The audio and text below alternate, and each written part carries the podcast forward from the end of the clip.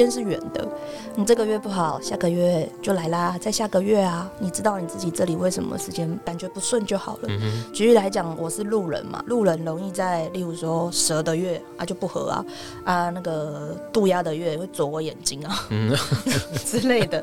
就你知道，有些时候就是。天命不在自己身上，时间不在自己身上的时候，对自己温柔一点嘛。所以我觉得它是一个内自处，也是一个外自处的方式。对，嗯。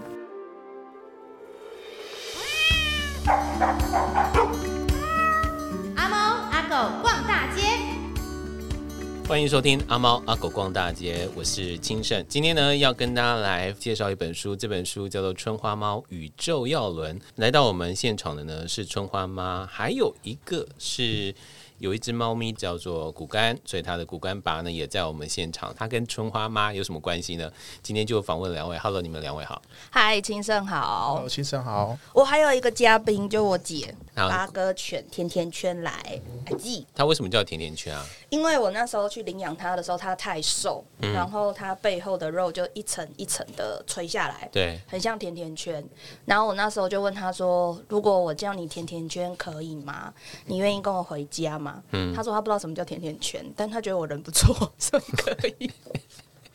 后来他知道甜甜圈了吗？知道啊，然后他就问说：“我可不可以买给他吃？”然后我说：“不行。”然后他就说：“哦、那我集中代志，你给我寄的名，不然我假寄个名给。”欧北来，然后所以比因为他是一只一开始就讲台语的狗，我不知道为什么，可是他一跟我讲话就讲台语，因为他原来的饲主应该是公台语的吧？应该是，嗯，他后来间歇性的有跟我聊，他没有讲很多，但他还蛮可爱，他就会说熟了，你你得当给我弟弟啊，那更熟的话，你得当给我阿吉。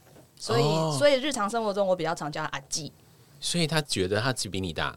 对，而且他觉得他是来教我的，哦、因为我没有养，他是我第一只狗，我没有养过狗。嗯。然后，而且那时候就是问他要不要跟我生活的时候，他还说：“你只有养过猫，你可能不知道怎么跟狗玩哦。我看你是不行的啦，嗯、让我来教教你。嗯 ”他真的很神奇，因为。我第一次养狗，我其实很紧张。嗯、虽然我知道它其实是 OK 的，可是因为八哥也是会有点太躁动，所以我那时候还在家里做了很多的防护，然后为了让猫咪适应。可是他去我家第一个小时，他原本很躁动，他去我家第一个小时就是完全趴着，让所有的猫咪来看他。嗯、哼因为我是用那种网格的菱形纱窗，让猫咪看得到它，但是碰不到。嗯、他就乖乖的让每一只猫看。然后我问我的猫咪，猫咪觉得 OK，我就把上面拆掉，然后猫咪进去看它，它也都都不动，直到我给它饭吃，它才动了起来。然后我就觉得，因为连我们家最胆小的猫都敢进去，我就觉得好像可以。结果我就把门打开，然后它出来的时候一样趴着，然后猫咪去摸它什么，它也不动。然后就瞬间融入我家，总共只花了三小时。三小时？对。你知道我们家的狗跟猫已经花了三年，还是没有融入啊？哦，那可能他们不知道彼此是家人吧。我们三木说：“你要去爱他哦，你们两个不是从小在一起吗？”哦，这没有什么用，没有用，没有什么，没有什么，没有什么用。这句话就是人的一些幻想而已。好，可能听众刚刚觉得说，为什么我们刚刚讲话对话，感觉上春花猫好像可以跟狗狗、猫咪做沟通？对呀、啊，你做的是动物沟通师，对不对？对，我本业是动物沟通师。你为什么想做动物沟通师？其实一开始我本来最早其实是只是当中途妈妈而已。我、嗯、然后我主战场是做幼猫，因为我比较能够感觉到他们怪怪的。因为幼猫有时候其实你不知道它怎么了，嗯、可是我很早就开始发现我在这件事情蛮擅长。但是我后来会踏入沟动物沟通师，也跟。他骨干爸爸的的太太很有关，就是我那时候在中途协会帮忙，也去自己做中途。然后那时候他太太，他太太是我非常好的朋友，嗯，然后他太太那时候就是一直想养猫，但是又没有办法下决心。可是他有一天就传一个照片给我，是一只橘白猫，他就说他的朋友在路上救援了这只猫，可是救援的状况有一点复杂，是就他们看到两只橘白猫往外冲，然后机车碾过其中一只。然后另一只跑掉了，然后他们就只好当下去救援那只被碾过的，然后那只猫就送去医院嘛。嗯、然后当然，因为救援的人完全没有养过猫，不知道救猫要花那么多钱，所以他们就在网络上募资。然后我干妈看到了。他就传给我，因为那只猫就是半大不小，他觉得我可以照顾，我就说我不行啊，因为我没有照顾过贪猫，那个太可怕了。那时候我第一个直觉是我不行，然后第二个是我听到一件事情，我就觉得更难，就是那只猫已经七天没有吃东西了，就是哦，我另他自己在决定他自己的生命吗？有一点类似那种感觉，因为我那时候还不会动狗，所以我只是觉得求生意志太低，其实也不要太勉强他。嗯但是骨干妈就是被他的外貌所吸引了，就疯狂的弄我。然后我那时候就只是觉得，哎，哎，就是今天孩子，我不知道为什么我一直记着，所以我那时候就在，只是拿着手机看他照片，我就说，我去看你，如果我喂你吃东西，你愿意吃，那我就带你回家。但是如果你不行的话，我不会勉强你。等一下，等一下，你那时候还没有做沟通，还没，还没。可是我心里真的是那样想，我才出门的。我就说我是尊重你的选择的。然后我去的时候，那骨干妈很没义气，她跟我约一起去，我本人先到，她不知道在哪里。然后去那一家医院的时候，其实医生不是很友善，可是我觉得那医生是故意的，就是他的意思是说，你要来看流浪猫，嗯，你们有要养吗？没有养的话，其实他那么辛苦，你应该让他安乐死。我第一个，因为那时候我理解，我我那时候不行，我那时候年年轻嘛，就是觉得你把生命当什么？你是兽医耶，就是我们会。可是我们有一个觉得兽医应该要这么做，对不对？可是我们认识太多兽医，说我们大概知道兽医的想法会是什么。我那时候就太，因为我那时候才养猫第二年吧，嗯我还是太滥情，我是一个滥情的人，所以我就觉得身为一个医生讲出这样的话，你不觉得？我内心有很多那个，然后我印象很深刻。反正我就自己走上那个窄窄的走道去二楼看他，然后他在那个小房间里面，那个有六格房子，六个那个收容的笼子，它上面是一个正在治疗皮肤的白貂，然后一直很躁动。然后它左边是一只很躁动的，应该是有点情绪障碍的小狗，一直踏。然后下面两个笼子是大狗，也是一直踏。然后它就它就真的很像一个尸体躺在中间，我就觉得它很辛苦。可是我就是觉得，哎，反正我就还是走过去，然后打开，因为我知道它根本不会动。然后我就开始拿那个小汤匙这样喂喂，然后它就它就舔舔，它就填了，他就填了。我当下没有想太多，因为我平常也在做这样的事情。然后我就。想说哦，他填了，然后果干妈就突然神奇出现，他就说哦，他吃了，那你要带他回家。我真的觉得有些朋友嗯充满爱，然后 有一些朋友不能交。对啊，但是因为我觉得就是要守承诺，因为那是我出门前的，因为他他妈如果好几个礼拜了，我是下定决心才出门，所以我就接受，所以我就在心里跟他讲说，我不知道你叫什么名字，但我感觉你还在生气，嗯、然后回我家比这里舒服。但是如果你不想要坚持，我不会逼你。然后我离开之前，那那兽医当然是再度跟我讲了很多就是严正的话，例如说，你确定要带他回家？你就是陪他送死。现在过年呢，那时候真的过年。嗯嗯、他的意思是说，该负责人要负责，然后拖你们这种人进来，嗯，就是也不是对的。安乐死本来就是一种选项，我们要尊重动物。对啊，对啊，对啊。那时候听不下去啊，我还是一。就是很认真的，刚刚很咬牙切齿的说谢谢，然后一转身，然后我就立刻打电话给我自己的医生说：“老王，我忘跟你讲，我现在这边要怎样怎样怎样。”然后我的医生就很温和的说：“哦，这状况有点太复杂。”其实那医生讲的是对的，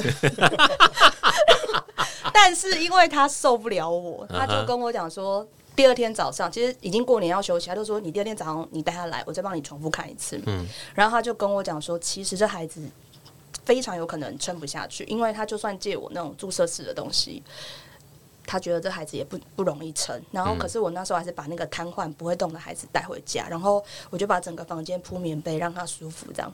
然后我那时候只有一个很简单的想法，就是如果你要在这边过世的话，请也给我个机会好好跟你道歉。不是我弄坏你的，但是是人类压伤你。所以他的愤怒是来自在这里，还有他弟弟在他眼前不见，哦、他很想他弟弟。对，然后但其实还蛮妙的，就是因为我每一次收容猫，春花都会先陪那只猫，我还是会隔离，可是他就是会在门口等。对，然后春花就在那只猫咪后来叫大福，在大福的门口待了三天，除了上厕所吃东西之外，他都在陪他。我觉得他应该是在跟他讲话，嗯，因为我第二天就开始发生一些奇迹的事情。什么？大便在外面。就是大便应该要在特定的位置，它只在那个地方，可是大便在别的位置，所以它走动了。对，哦，六天之后它就突然不瘫痪了。本身这可能是个仙人跳，但是我后来觉得是因为我觉得仙人跳的几率还蛮高的。呀呀呀！我也是安慰我自己，就是奇迹啦，哈，是奇迹。但是我当然还觉得他在医院的环境太窘迫，他其实是没有办法。安心下来，但是因为我们那个环境太安心，因为我那时候住荒郊野外，然后我的猫不会吵，所以它就是慢慢的复原。它就是呃二八来我家，农历二八来我家，然后初六就可以爬了。我也不知道，对。但是它就是生气生很久，嗯，它是唯一一只敢尿在我脸上的猫。我因为我那时候很穷，我都睡地上。对，它就是会爬之后，它就故意半夜跑来 尿我脸上。我完全没办法接受这个事情。我可以诶，因为我我觉得你因为你是先养狗才养猫的嘛，对啊，我是先养猫再养狗，所以我奴性很强。因为我跟他相处的时候，他会躲我。我知道他真的对人还有愤怒。然后还有一件事情是他，嗯、他那时候脚还没有恢复非常好，所以他会故意爬上窗台，然后只要有机车经过，他会吼机车。猫呢？他真的会吼机车。他又不是我们家的狗呢？不是他那个吼，当然不是，他就是。哦，我知道，就是比如说，呃，猫咪对猫咪也是这样。如果有个陌生的猫咪经过他们家，它也是会有这个行为啊。可是它。不会吼我的猫，它就是吼。当它听到，因为我们那时候住在巷子底，它只要听到机车声，它就很努力的爬上去，然后就是为了吼机车。就是它之前的创伤留下来的。它很愤怒，可是它其他时候很乖。它是很早就可以跟我们家猫咪抱在一起睡的猫咪。嗯，对，所以我就知道它其实是生气的小孩。嗯，对，然后就是因为它，我才就是那时候不知道他会不会活的时候，我在内心就许愿说。我虽然现在没有什么钱，但是我愿意去借钱，然后拜托，请让我去上动物沟通课，因为我真的非常想要知道这个离死亡很近的小孩，他有没有任何需求是我能做的。对，然后我就是很认真许愿，结果就还蛮顺利的，就是突然就看到一个课，然后我就被取被上了。这就是我们没事不要向宇宙许愿的道理。嗯，差不多，因为。因为我因为我之前也有使用别人的动物沟通，我就是觉得很好玩而已。我其实没有想干嘛，但是我面对一个就是对我来讲生命指数很不明确，跟他很愤怒。我我那时候最简单的想法是我起码希望你好走，你不要那么生气。然后我可以一直跟他道歉。我跟他我进去那个房间的时候，我会跪着，就是我不要让他。你真的好奴哦。对啊，怎么样？今天我们访问的是非常奴的春花猫。猫就是伟大的生物啊，狗是第二伟大。不是，你知道我现在有养猫嘛？那我一直觉得我可以调整心态。我其实发现我没办法调整、欸，可能啊，就是养狗的猫对，就是就是我我理解猫，我也懂猫，但是我对猫的行为有时候还是会觉得，我会把它当狗看。你就是没有理解它，嗯，你就是没有把自己修正到谦卑再谦卑。你一定要谦卑再谦卑。但是你真的有做到谦卑吗？就当你在做沟通师的时候，哦，我很 OK，欸，就是我我说的谦卑不是说没有没有立场、没有原则，因为我觉得当沟通很重要的是你要能够让两端都能够理解。对，我会比较注重在于让。家人理解动物为什么要这样做，然后跟孩动物小孩讲说，你这样做为什么人类会困扰，然后我会很仔仔细的解释，困扰有两种，一种是心情不好，一下下可能会好，一种是后来会对你生气。嗯哼，那通常孩子理解，如果自己影响家人太多，其实我觉得动物。没有那么坚持，其实是可以改的。但是对我来讲，难的不是劝动物修正自己的模式，是劝人。对，对我我都跟我学生讲说，难的哦，不是跟动物，因为学生刚上完课就说，哦，老师跟动物讲话好难。我说，no，你。再过两个月之后，你只会说老师跟人讲话好难。有啊，比如说我现在在跟我爸过生活，然后跟我们一只狗过生活，我就发现我们家狗，你只要给它很大量的爱，给它让它觉得被信任这件事情，嗯、那它就会有很强烈的回馈给你，你就看你看到它的改变。嗯、可是我给我爸很大的爱，跟给我爸很大的信任，我爸始终还是始终就是那个。你确定他知道你给的是爱？我常常对，对我对我妈有这种感觉，我给我妈 so many love，我妈给我 so many good shit。而且这个东西其实你要把它想成猫，像我我们家有七只猫嘛，但是多数的猫对我的态度都可意可意这样子。举例来讲，像我今天出门前，我跟我们家一只猫咪虎斑猫，它叫阿米亚，嗯哼，就是说。妹妹妈妈今天要去跟别人讲话，通常我跟他讲说我要出去跟别人讲话，他都会交代我一句话：不要吓别人。你是吓过什么人？我没有，他就觉得我长相有问题，他觉得我长很丑，他是真心对我人身攻击。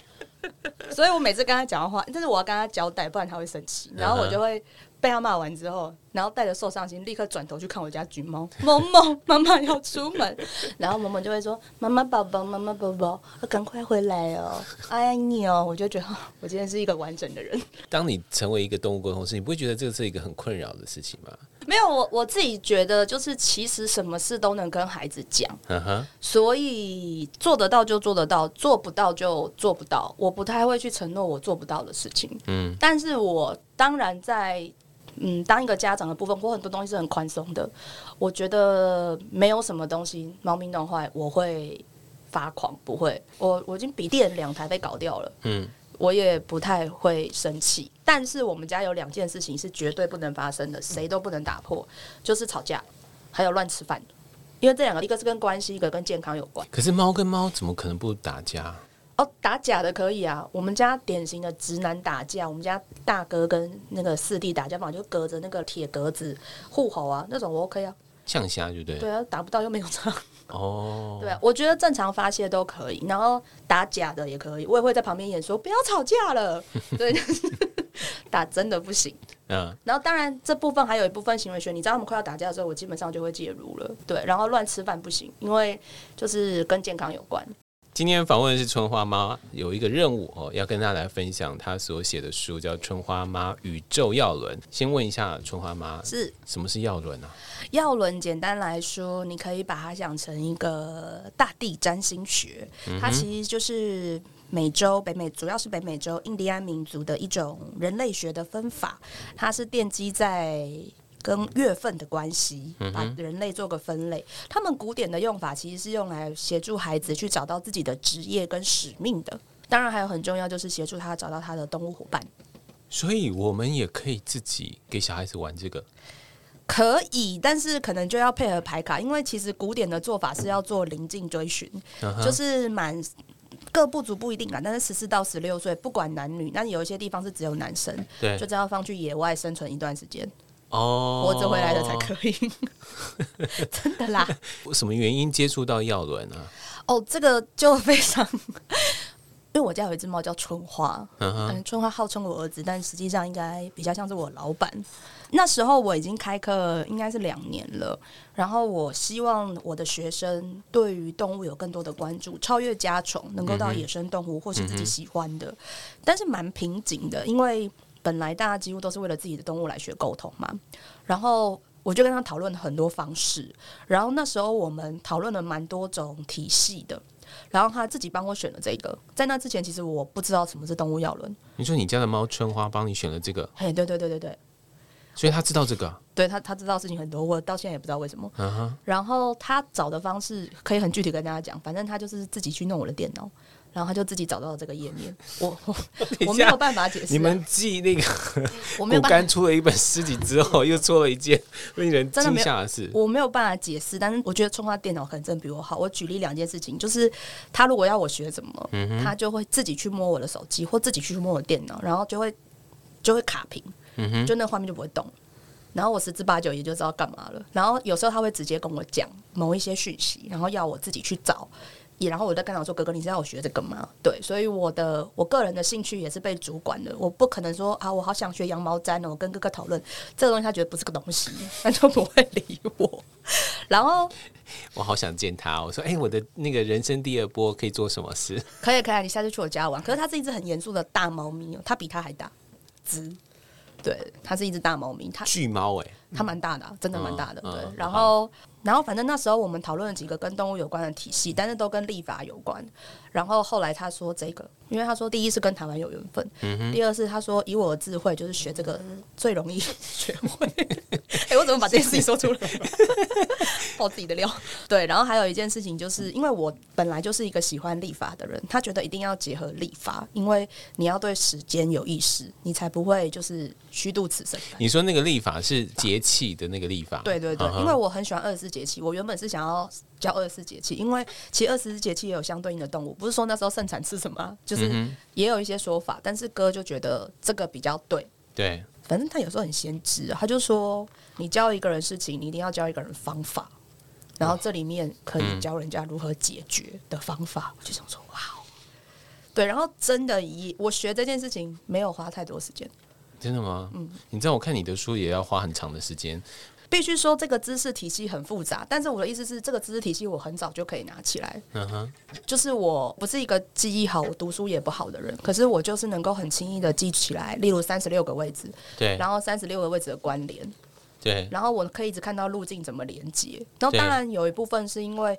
我记，我开始比较拿了起来的时候，我就直接跟动物连接，我就直接问动物这样的事情。例如说，像你的月份是棕熊嘛，我就直接问棕熊说：“收获之月，它的叙述是这些。例如说，它是一个有自己节奏的，然后喜欢收集自己喜欢的东西。嗯、你觉得你是这样的动物吗？” 你知道我，我看到这段的时候我就大笑。对，你看我家的书房，什么东西都囤着。对，嗯。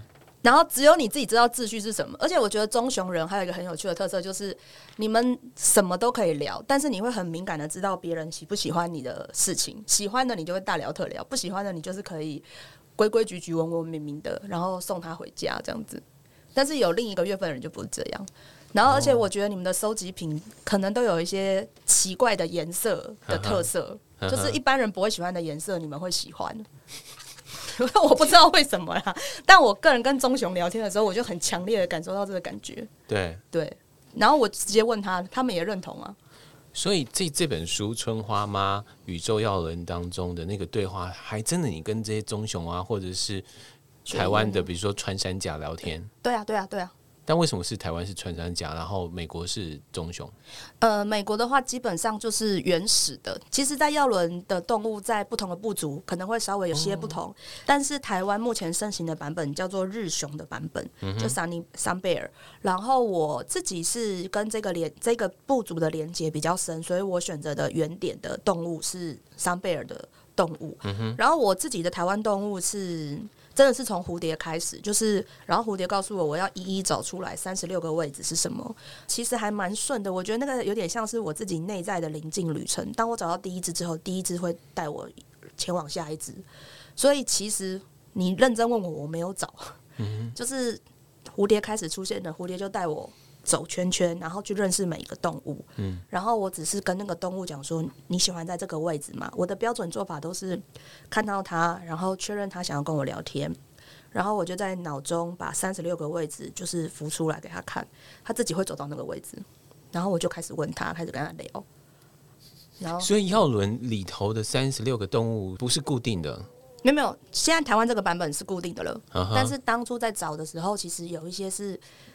对我来讲是有一点流动的，对对对，但是基本上没有太大的问题，就是不会不会说什么两个人要抢一个，而是我觉得很有趣，是那时候的感觉比较像是，像举例来讲，三月是那个强风嘛，对，强风的动物是云豹，渡鸦的那一个月的动物是。松鸭也是新鸭，嗯哼，他们两个不知道为什么当初一直一起出现，可是他不是我优先聊的，对。然后我一直觉得这样好吗？因为首先我当然物理上是怕，就是云豹去抓新鸭来吃掉，对，我还是会怕一下。然后可是我后来觉得很奇怪，为什么你们两个一起出现？后来我才发现，就是他们想要告诉我另一件事情，就是他们有相同的本质，就是群鸭飞迁跟。那个强风有相同的本质，因为这两个都是为世界带来一些启发的。嗯、然后我称这两个组合为先贤跟先烈。强风它是很容易先看到各种讯息，我们看得到，我们看不到，他都看得到，所以他会率先提出一些改变。但他是一个内在领导者，他不一定会冲出来，但是他会开始做，然后获得一些好处，或是让你看到一些挫折，你就会依循他的路走，不会去做一些耗损自己的事情。所以他是对世界好的人。对，群鸦飞迁争议就比较大，那我觉得跟渡鸦自己本身的特质也有关。渡鸦有一种二元性，就是他又被认为是就是带火种来到人间的，但是也被认有些神话，他反而是把火倒回天界的。然后渡鸦的人，我觉得有辛苦的原因。他们为什么是先烈？嗯、先烈往往都是先获得利益，然后继续奔跑的人，或是造成改变的人。嗯，讲好笑一点，例如说，他们可能是第一批透过新创或是卖比特币获得钱的人。对。但换一句话说，他们其实是开拓市场的人啊。他也不仅仅只是既得利益者，但是没有获利的人就会觉得他。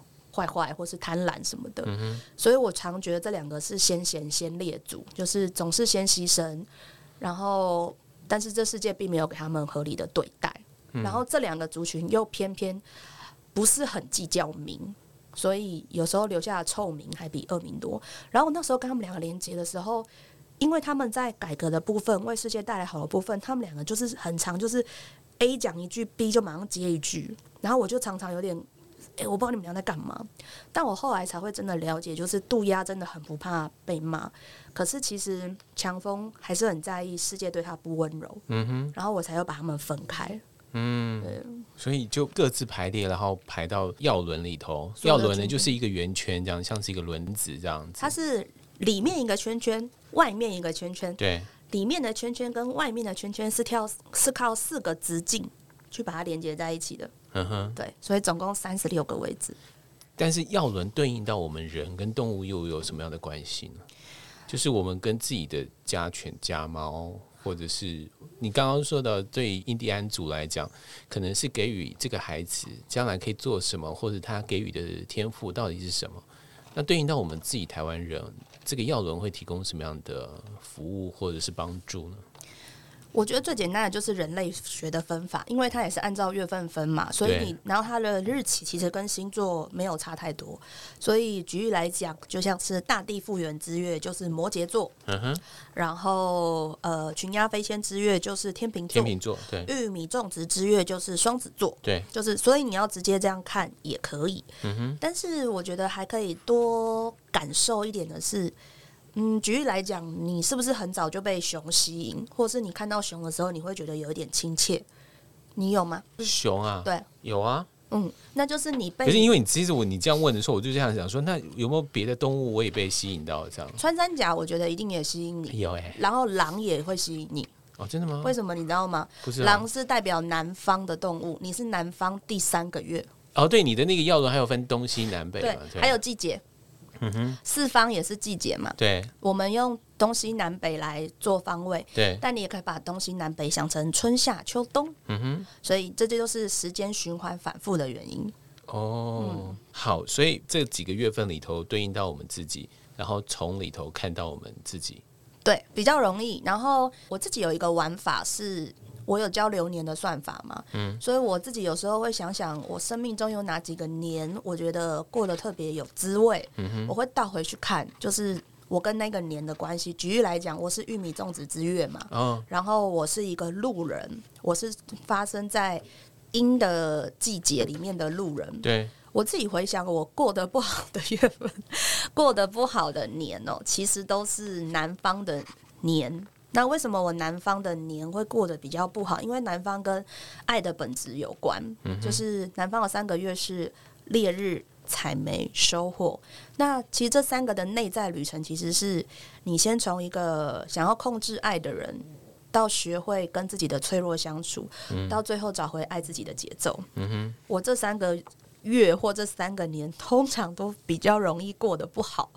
原因是因为就是。因为玉米种植之月是一个把丰盛很容易就散出去，很散出去，然后不太容易停留。我们喜欢高度的变化这样子，所以要专注的爱一件事情，或是专注的对某一个对对象投注爱的时候，有点难。更何况还要面对自己的脆弱。对对，所以我自己帮自己回复做流年整理的时候，我会觉得我在南方的月份的时候，我通常状况会。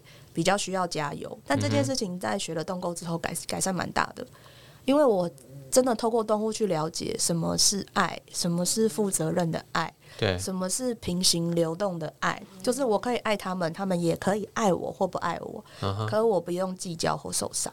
对，嗯，所以这也是透过药轮的练习跟了解，去看到自己，然后去做自己跟自己的修补吗？对，我觉得是因为。因为毕竟猫奴比较 M 嘛，我就会觉得我那么爱你，你怎么不爱我？可是我真的看到我在特定流年收到的小孩竟然是这样对我的时候，我心里就了然了。哦，你就是说这个孩子什么时候到我们身边？对啊，他其实都是有一些任务，或者是有一些交代。对，然后我就觉得啊，其实我也不用再争了。他这辈子爱我的方式就这么崎岖，嗯，我也我不要再要求他，我也不要要求我自己了。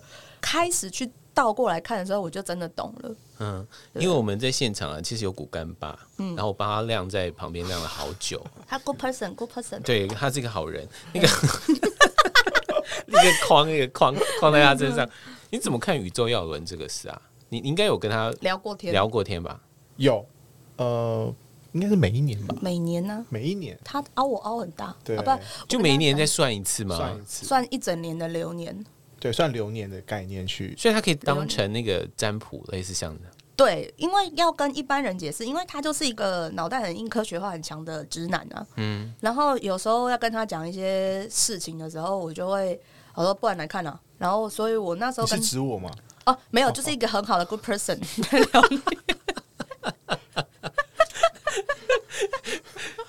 没有，是因为我先帮他太太算，就是我跟他算每一个月的状况，因为那时候他太太就是在转职比较紧张嘛。对，我就先帮他算三个月的、六个月的，然后他看在旁边觉得很好玩，他就说那他也要，所以每年他都会把我就是抓去他家，假装要看电视，但是因为我家没电视，嗯，然后他们就是把他们每个月的流年牌算出来跟他分享，这样子，对，对啊，所以他。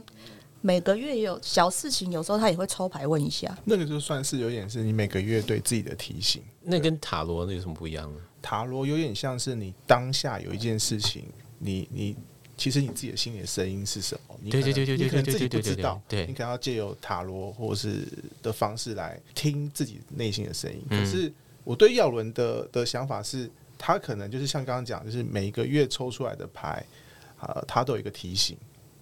嗯，对，那。其实提醒完之后，你也是当然要，有时候是告诉你，呃，这时候要听自己的，有时候这时候是有些事情会发生，嗯、你可能要去避开或是顺势而为。嗯，对，就是要轮。那时候的的想法是这样子，因为药轮的时间是延续的，它不是一个月就这样。因为药轮里面它有分成几种组合嘛，就是天群跟地群。天群是指环境问题，地群的话就是四种家族，四种家族分在四个月份里面，然后又加上方位的配搭，所以你不可能单抽一张牌只有一张牌的意义。所以对我来讲，是它整个春季如何，每季的开首的第一个月如何，它头跟尾到底有没有相接，嗯那它上下半年的使命可能就不同。所以就是可以聊的很多，就是那时候他会很认真的跟我讨论一下，就是下半年的注意事项这样子。哦，对，而且他是针对，比方说我我未来好这一年我有一件事情要去做，对，这个事情可能是一整年的。那借由耀伦，他就会告诉我，呃，上半年前三个月其实对于这件事情。他可能就是不容易，或是怎么样子的，所以其实整个这样看下来，一年之后，他其实会可以去回扣到，哎、欸，你可能最后十一、十二月的时候是有一点是，呃，你要怎么去看待你辛苦了这一年做这件事情的、嗯、的想法？嗯哼，有时候未必是成功，可是未必的成功，可能是要为下一个年度要做的事情去做另外的准备。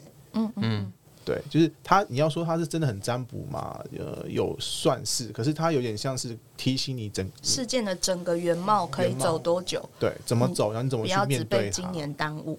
对我，我在读你的春花妈宇宙耀轮的时候，我就有这样的感受是，是他似乎在告诉我们要用不同的面向去看得到我们现在所面对的问题，比如说因为。买这个书还会有牌卡嘛？嗯、这牌卡你只要抽一张，然后你就会去看它到底这张到底在说什么。嗯、哼哼然后在看这本书的时候，就偶尔偶尔都会有一些的讯息告诉我们说，他在说这件事情，无非就是希望我们能够转念。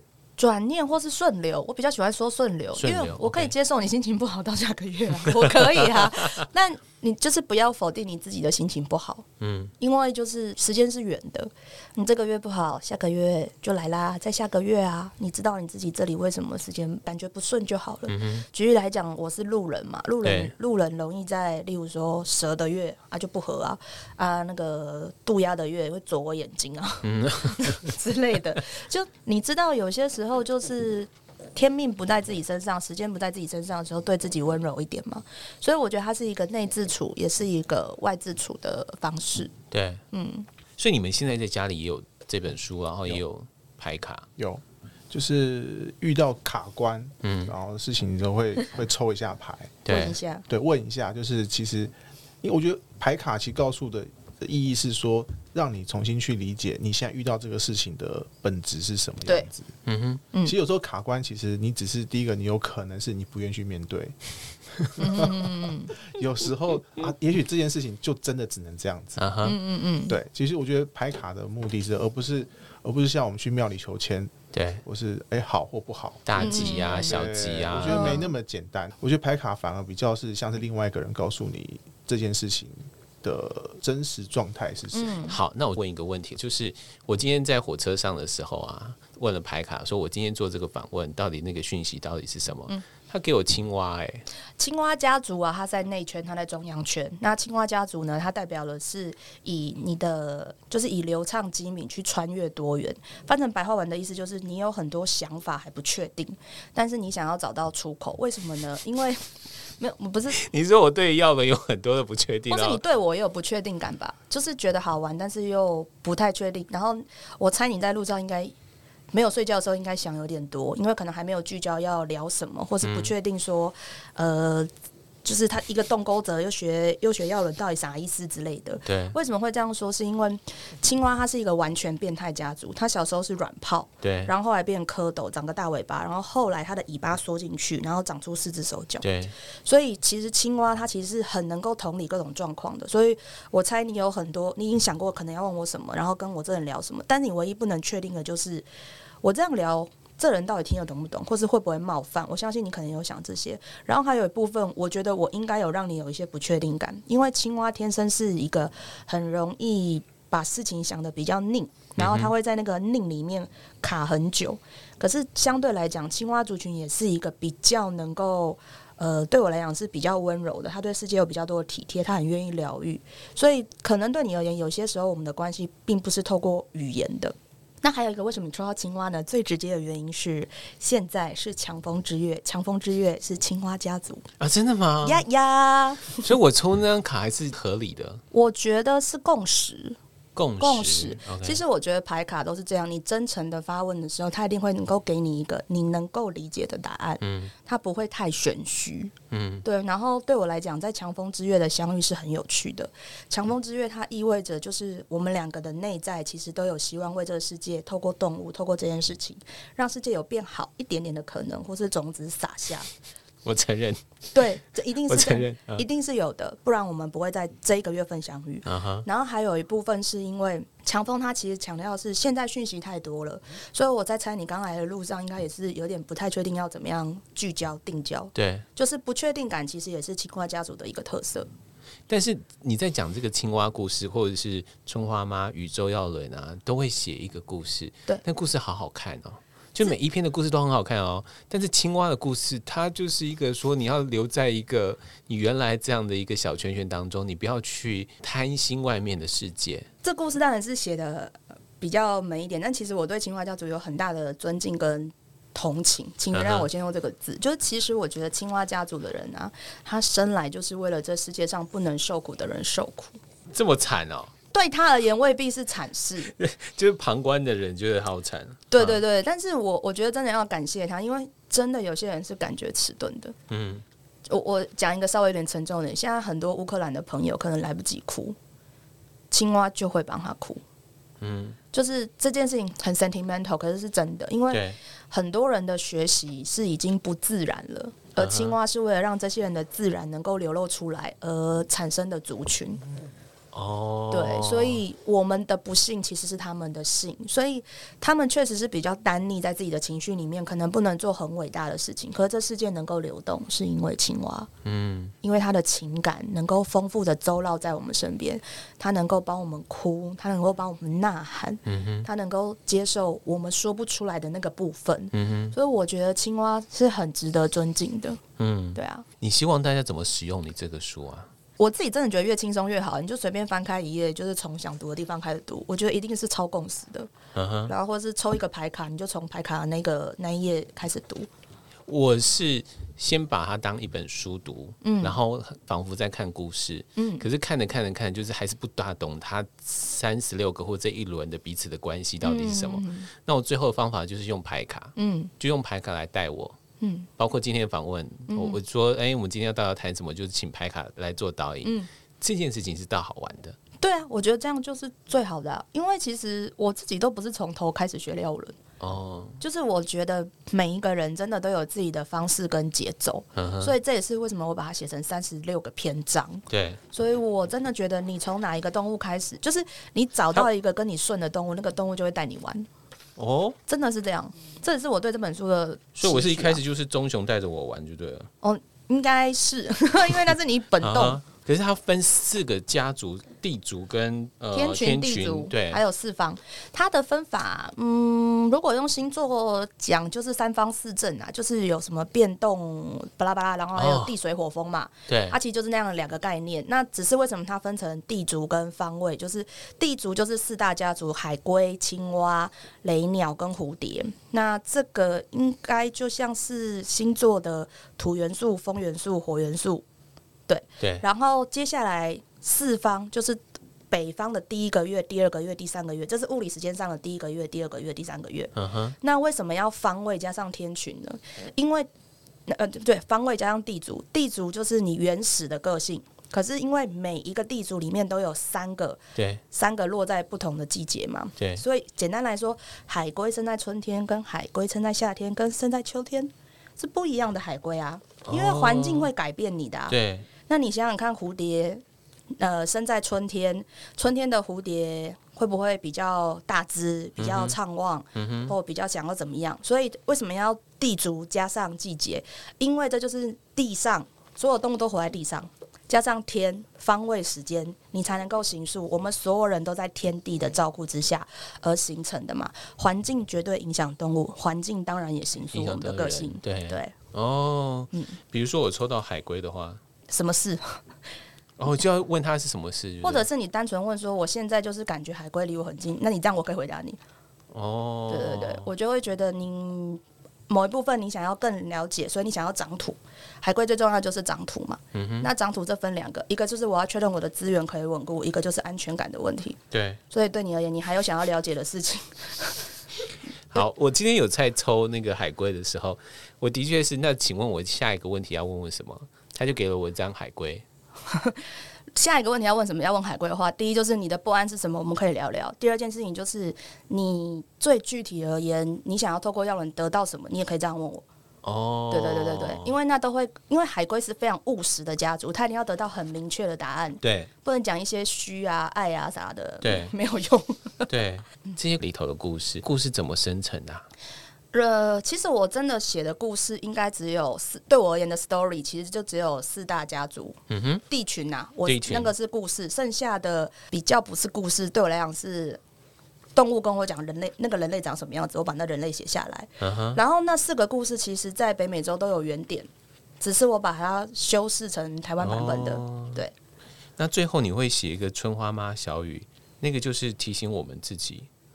因为我觉得有时候没耐性或是看不懂的时候，直接 那个是我很认真讲成人话的版本。因为其实耀伦课我开很多年了，uh huh. 然后我觉得有些时候你中间的资讯，就是可能你的人生还没有那样经历的时候，你没有办法消化嘛。嗯，但那一句短短的话就是我的总结跟祝福，我觉得很重要是祝福，因为其实，在耀伦中的概念是没有好坏的，那就是你，你就是长这样子，多愁善感。也是也是情感，嗯、然后呃固执喜喜欢结果也都是你，嗯、那我只是要再多祝福一下，就是对你自己的苛刻温柔，那对你自己的懈怠就是抱以期望，对我来讲只是那样。嗯、所以在海龟部分，你就写说能在你心里生存是祝福，能跟你一起生活是幸福，是真的、啊。你很会撩人呢、欸。没有没有，你看我本人，你真的说得出这句话，五官发都快要本性露出来。因为海龟的本质是很冷酷的，uh huh. 就是你可以身为稍微回想一下你身边的海龟朋友，海龟朋友就是大地复原之月，然后挖回归之月跟那个收获之月。我翻译一下哦，uh huh. 大地复原就是摩羯座，挖回归就是金牛座，然后再来就是收获就是处女座，处女座就是土象啊，对对对对对对，讨人厌的这三个啊。Oh, 没有没有，我觉得最讨厌不是他们。对，谢谢你。真的，我的良心说，就是土象的人其实很在意成果，他们在药的里面也是土元素，因为很在意成果的时候，你常常讲一些五四三，或者是风花雪月，或者是不让他们了解你。因为有些时候我们不是故意讲一些风花雪月，是我们讲不清嘛。可是其实海龟就会觉得，OK fine，你现在不是我的人，你根本也没在听我讲什么，所以我也不想听你的。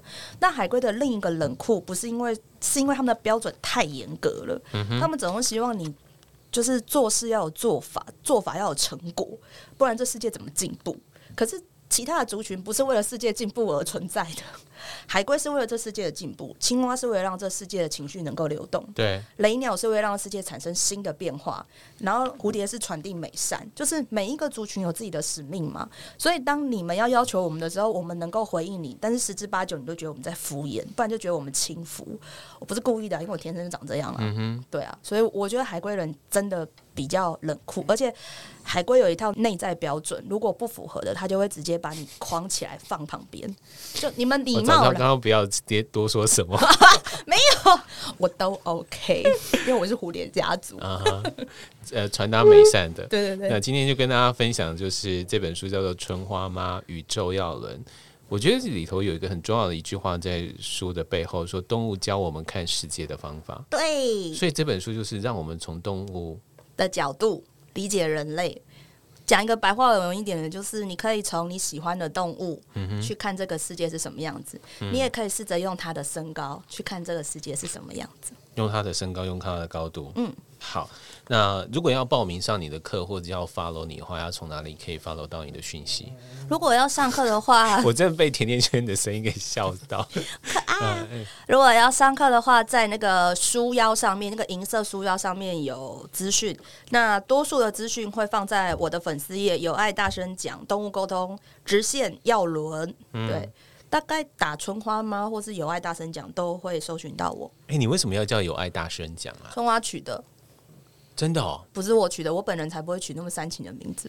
因为啊，通常太正向通常在这种就是主要跟沟通有关啊，跟动物有关啊，可能都会跟动物的名字有关啊，什么猫狗啊，或者是宠爱呀、啊，什么不拉不拉的东西。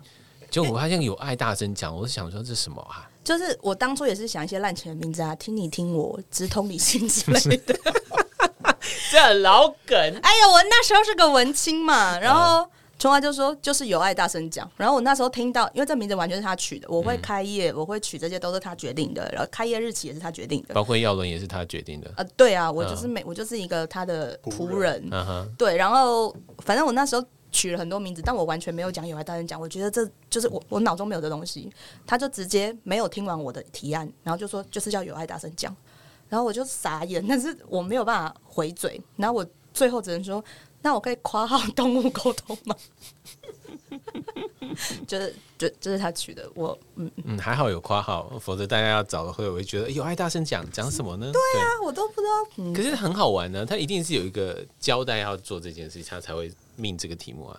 后来有跟他聊过几次，因为春花不是一个。有问有答的猫，他觉得你的问题不够智商的时候，或是你你既然不懂还敢问我的话，他就有时候不太会甩我。